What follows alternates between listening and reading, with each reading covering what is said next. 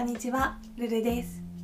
このラジオは明日の自分をちょっと好きになる気づきをテーマに毎日放送しているラジオです。1日2回午前中は1年前の私に教えてあげたいことをテーマにした心地よい暮らしのコツ。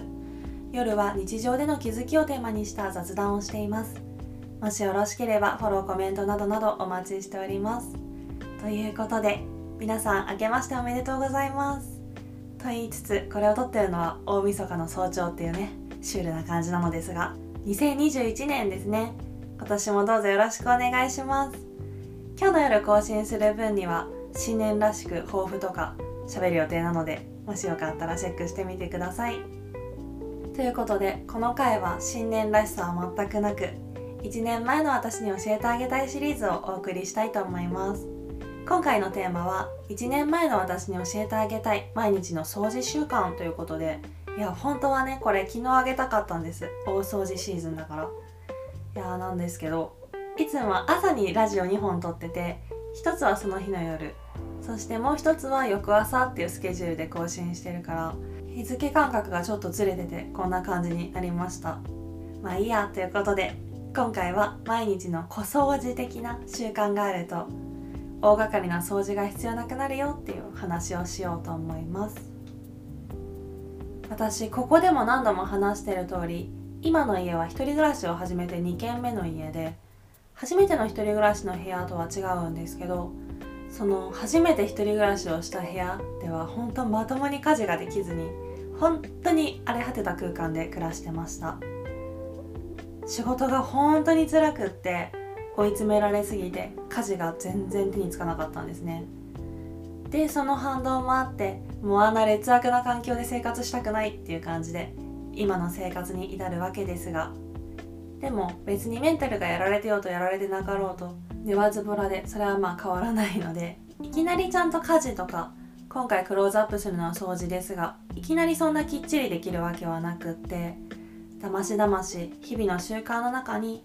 最低限これだけやっておけばいいっていうことを無理のない範囲で組み込むことで今年は特に大掃除の必要も感じずに過ごすことができてるかなと思っています。いや本当はやった方がいいのかもしれないんですけど。はい。ということで前置きが長くなりましたが1年前の私に教えてあげたい日々の最低限の掃除についてお話ししていこうと思います。まず私が日々の習慣にしていることをざっと挙げると6つあって1つ目がトイレのトイレ内全体のほこり取りとトイレクイックルの拭き上げ。2つ目がお風呂の排水口のゴミ取り。3つ目が出勤前の10分掃除と名付けた。玄関からベランダまで部屋の中全部を対象に毎日少しずつ10分間集中して掃除をする。小掃除習慣。そして、まあ、やるのは私じゃないんですけどルンバで床掃除。5つ目がお風呂に入る前の浴槽内のちょっとした掃除ですね。ん？12345ごめんなさい。5つでしたね。はい6つではなく5つです。1つずつ軽く紹介すると1つ目のトイレのトイレ内全体のほこり取りとトイレクイックルでの拭き上げに関してはこれは言葉で言うとちょっと面倒くさそうですが本当に23分で終わります。トイレ内全体ってほこりが意外とたまりやすいし髪の毛も結構目立つんですよね。それをクイックルワイパーでさっと集めてコロコロあの粘着テープで取ってゴミ箱に捨てるっていうのとトイレ全体をあとはトイレクイックルで拭き上げて流す。これだけです。トイレって掃除するのにどうしても抵抗を感じやすい場所かなって思うんですけど毎日掃除してたら大して汚れないしあとは毎日掃除することでトイレ掃除への抵抗感ってなくしていくことができるんですよね。なのですごくおすすめだったりします。はい。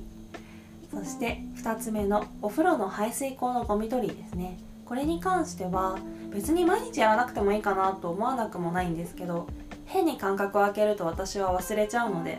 私は毎朝の習慣にしちゃってます。排水口のゴミ取りってサボるとある日突然お風呂に入ってる時に水が抜けなくなるんですよね。本当に嫌だし気持ち悪いので。もうこれは絶対防ぎたいなと思ってます。見逃しがちな場所なので忘れがちではありますが本当は侮れない場所だなと思ってます。はい。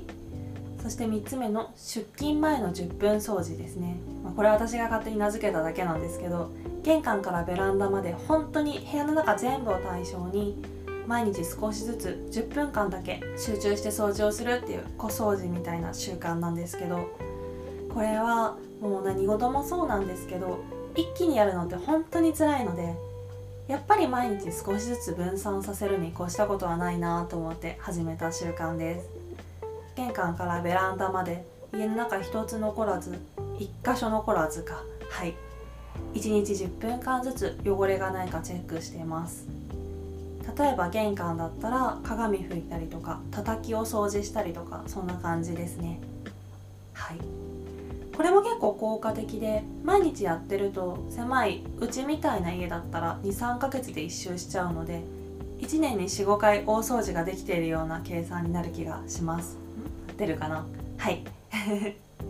大掛かりな掃除をするのって本当に大変なので分散できることは分散するので大事かなと思います。はい。そして4つ目、まあ、やるのは私じゃないんですけどルンバで床掃除ですね。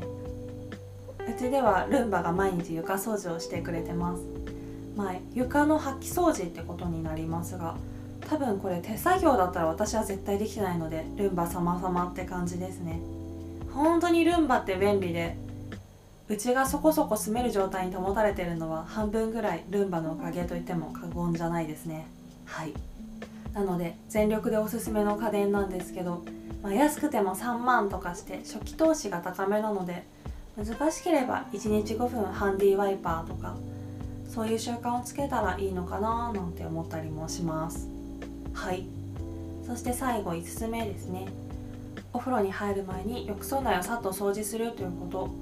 これは唯一夜の習慣なんですけどお風呂に入る直前にお湯を張る前にルックプラスっていう商品を使ってさっとお風呂掃除をしてます。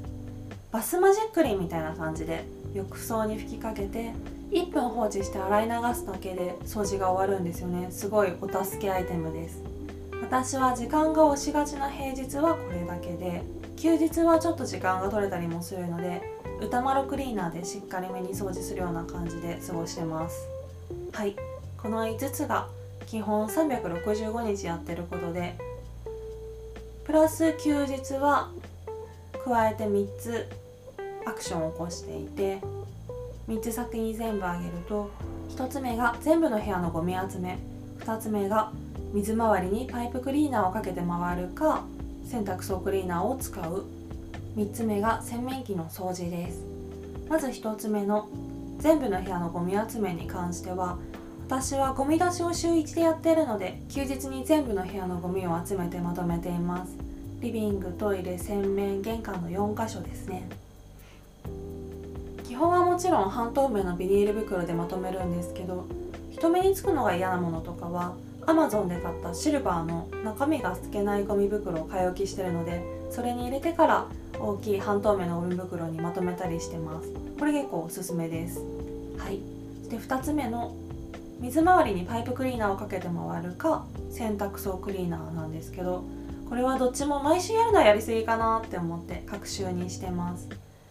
パイプクリーナーはパイプフィニッシュっていう名前ですかね商品名は。これを部屋の水回り全てにかけて回ってます。キッチンと洗面とお風呂とトイレですね。これで大体全ての汚れが解決すると思ってるので絶大な信頼を寄せています。もしかしたら強すぎて設備を傷めたりとか環境に悪かったりっていうリスクはある気もするので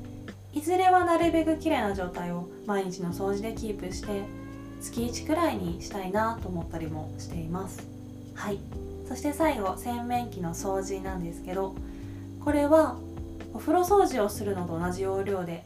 お休みの日にお風呂に入る前にスポンジに洗剤をつけてこすり洗いをしています。洗面器って一見綺麗なように見えても放置してるとある日突然赤サビとか現れるので本当油断大敵ですね。はい。というわけでちょっと早口になっちゃいましたが1年の計は元旦にありという言葉もあるので今年こそは大掃除を大掛かりにしなくて済むように日々の掃除習慣をつけていきましょうとそんな話でした。いやこれほんと昨日あげたかったな。はい。まあそれは置いといて今回はそんな話でした。レターでの質問感想も絶賛募集中ですのでぜひぜひお気軽にいただけたら嬉しいです。それではまた次の配信でお会いしましょう。